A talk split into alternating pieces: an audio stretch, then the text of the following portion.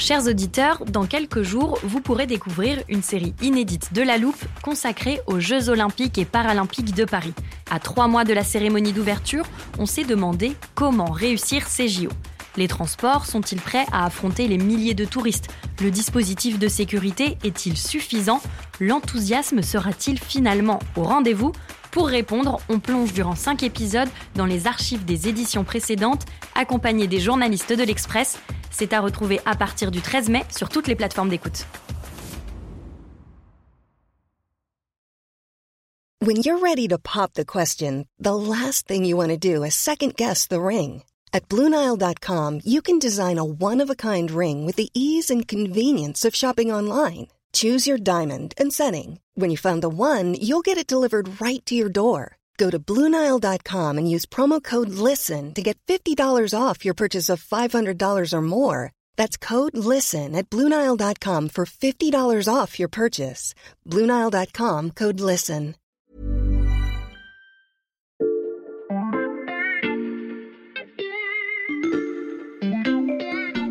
Bonjour, c'est Charlotte Baris. Bienvenue dans La Loupe, le podcast quotidien de l'Express. Allez, venez, on va écouter l'info de plus près. 2024. 2024. 2024 2024. L'année 2024. 2024, ce sera l'année où Un des deux partis politiques américains va peut-être se métamorphoser complètement, voire même se scinder en deux. Bonjour Françoise. Bonjour. Françoise Coste, vous êtes enseignante en civilisation américaine et on vous appelle régulièrement pour nos épisodes sur les États-Unis. Qu'est-ce que vous voulez dire par une métamorphose? Alors la question qui se pose, c'est est-ce que 2024, année présidentielle aux États-Unis, sera une année de réalignement? Mhm. La théorie du réalignement, c'est une vieille théorie de sciences politiques américaines. Elle divise l'histoire américaine en cycles de 50, 60, 70 ans, où un cycle s'achève, un cycle commence au moment d'une élection présidentielle où un des deux partis écrase l'autre. Et il y a une grosse remise en question qui se déclenche et qui va déclencher une refonte drastique, complète euh, du logiciel politique, du parti politique qui a perdu. Et vous avez des exemples historiques de ce réalignement? Ah oui, alors la, la théorie, elle fonctionne parce qu'il y a quatre ou cinq exemples qui la crédibilisent dans l'histoire américaine. On pourrait remonter jusqu'à 1860, Mhm. où on avait deux partis politiques, qui étaient les démocrates, et de l'autre côté les Whigs. Et en 1860, Mhm. le candidat Whigs a été complètement écrabouillé par le candidat d'un nouveau parti. Ce nouveau parti, c'était le parti républicain. Ce candidat, c'était Abraham Lincoln, qui a imposé la question de l'esclavage dans le débat politique. Mhm. Un autre exemple très célèbre, c'est celui des années 1930. En 1932, quand euh, Franklin Roosevelt, c'est un démocrate, qui bat Hoover, le républicain. Mhm. C'est un rouleau compresseur démocrate qui va gagner les élections présidentielles en 32, en 36, en 40, en 44, en 48. Donc là, c'est unique, ça, dans l'histoire américaine, un, parti qui est tellement dominant. Et donc, le parti dominé, le parti républicain, va s'adapter pour survivre, euh, dans ce cas-là, en se recentrant pendant toutes les années 30, 40 et 50, en restant en parti de droite, mais on va dire de centre droit plutôt que de droite dure. Et dans l'histoire plus récente, est-ce qu'on a pu voir des réalignements? L'année présidentielle qui se rapproche le plus d'une année de réalignement, c'est celle de 1980, où on a le contraire du réalignement des années 30, où là, en 1980, c'est le parti démocrate avec Jimmy Carter qui se fait écraser dans les urnes par Ronald Reagan, le républicain, qui lui impose à son tour des nouvelles idées dans le débat politique, ce qu'on va appeler la grande ère néolibérale, donc qui commence à partir de 1980. Les années 80, c'était il y a moins de 50 ans, mais vous pensez qu'on arrive déjà à la fin d'un cycle? Oui, il y a plusieurs signaux. Alors on pourrait les considérer comme faibles jusqu'à présent, mais ils sont là.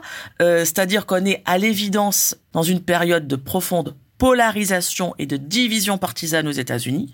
Donc clairement, il y a des nouvelles idées qui apparaissent, qui remplacent de vieilles idées. Et puis, il y a aussi une sorte de réalignement humain dans le sens que on semble aller à grands pas vers une élection entre Biden et Trump, qui étaient déjà candidats il y a quatre ans, qui ont tous les deux presque 80 ans. Donc c'est comme s'ils incarnaient humainement la fin de quelque chose. Et ça montrerait que il va falloir passer la torche à quelqu'un d'autre à d'autres partis, d'autres idées, d'autres leaders, et que le cycle, un nouveau cycle va de toute façon s'installer, parce qu'en 2028, on n'aura pas euh, Biden contre Trump, c'est pas possible. On va donc regarder à quoi pourrait ressembler le réalignement du parti perdant, par lequel vous voulez commencer, Françoise? Ce serait logique de commencer par les démocrates, puisque dans les sondages actuels, c'est eux qui, pour l'instant, sont plus susceptibles de perdre l'élection. Mhm. Joe Biden, il n'imprime pas, il ne convainc pas. Ce qu'on lui reproche, bien entendu, c'est en particulier son âge. On ne parle pratiquement que de ça euh, dans la couverture médiatique aux États-Unis sur Joe Biden. Et ça, ça provoque une crise d'identité chez les démocrates, en amont même de l'élection. Euh, parce que, quelque part, Biden, il fait tout ce que les conseillers euh, des partis depuis 20 ans disaient qu'il fallait faire. Il a réussi à réconcilier les deux ailes du parti, on va dire centriste et gauchiste. Ça ne convainc pas. Et au contraire, aujourd'hui, la crise d'identité, elle se cristallise autour de une césure en la voie générationnelle depuis le mois d'octobre en particulier et les événements du Moyen-Orient, avec une base, en particulier chez les jeunes, euh, plutôt pro-palestinienne, alors que Biden continue, lui, la politique centriste de l'establishment démocrate depuis les années 90, qui est un soutien très, très, très, très prononcé, politique, militaire et financier, au gouvernement israélien. Et quelles seraient les conséquences d'une défaite démocrate? On pourrait imaginer qu'il sera accusé par une partie du parti d'avoir été trop centriste, trop modéré, trop tiède, et que donc son éventuelle défaite pourrait provoquer un tournant à gauche, euh, avec une accélération sur les questions de transition écologique, de justice sociale, euh, de retour à un État fort encore plus fort, ou en tout cas de retour à un État fort plus assumé, plus expliqué. Et si ce sont les républicains qui se réalignent? Là, on peut s'attendre sans doute à un feu d'artifice. Si Trump perd, la question qui va se poser, c'est que vont faire les MAGA, les Make America Great Again, puisqu'en 2020, les MAGA avaient déjà refusé le résultat de l'élection, on peut très bien imaginer qu'en 24, il la refuserait aussi. On peut imaginer une scission du Parti républicain entre des magas qui deviennent encore plus violents, voire qui décident euh, de créer un nouveau parti. On pourrait dire un parti illibéral, un parti trumpiste, voire un parti fasciste. Est-ce qu'il resterait assez de républicains dits modérés pour faire un propre parti? Sans doute que non. C'est la maladie du système bipartite américain aujourd'hui. Ce qui manque, c'est un parti conservateur, j'allais dire normal. Et si cette case n'est plus remplie dans le paysage politique américain, après 2024, on va basculer dans un nouveau système. Et donc là, on aura un réalignement au carré. Ces éventuels réalignements, Françoise, ils vont chambouler la politique intérieure américaine, mais est-ce qu'ils vont aussi avoir des conséquences internationales Peut-être encore plus. Et ça, c'est difficile à, réaliser parce que traditionnellement, les, les élections euh, présidentielles aux États-Unis, elles se jouent sur des questions de politique intérieure. C'est vraiment très rare que la politique extérieure joue un rôle. Le seul exemple récent, la seule exception, c'est la présidentielle de 2004 en plein milieu de la guerre d'Irak. Voilà, mais c'est vraiment exceptionnel.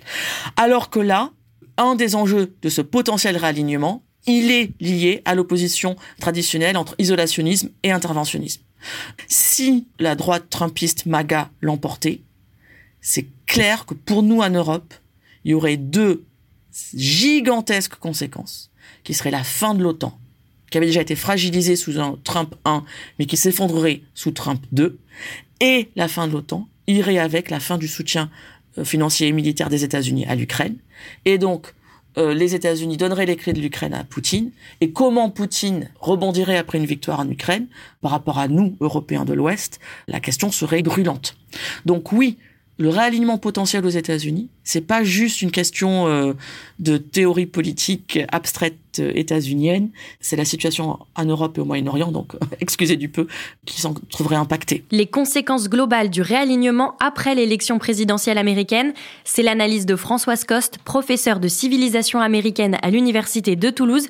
Merci Françoise d'être venue nous expliquer tout ça et on vous retrouve bientôt dans la loupe. Je pense qu'on va se voir souvent en 2024. Et pour lire tous les articles de la rédaction sur l'élection américaine à venir, ça se passe sur l'express.fr. Chers auditeurs, profitez-en, l'abonnement ne coûte qu'un euro les deux premiers mois en ce moment. Quant à la loupe, pensez à nous suivre sur votre plateforme d'écoute habituelle, par exemple Spotify, Podmust ou Castbox. Si ce que vous venez d'entendre vous a plu, vous pouvez également nous laisser un commentaire. Et dans le podcast de demain, Direction la Lune, cet épisode a été écrit par Mathias Pengili, monté par Léa Bertrand et réalisé par Jules Cro.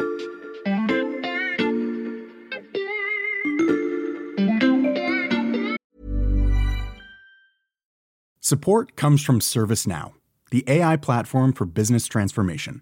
You've heard the hype around AI.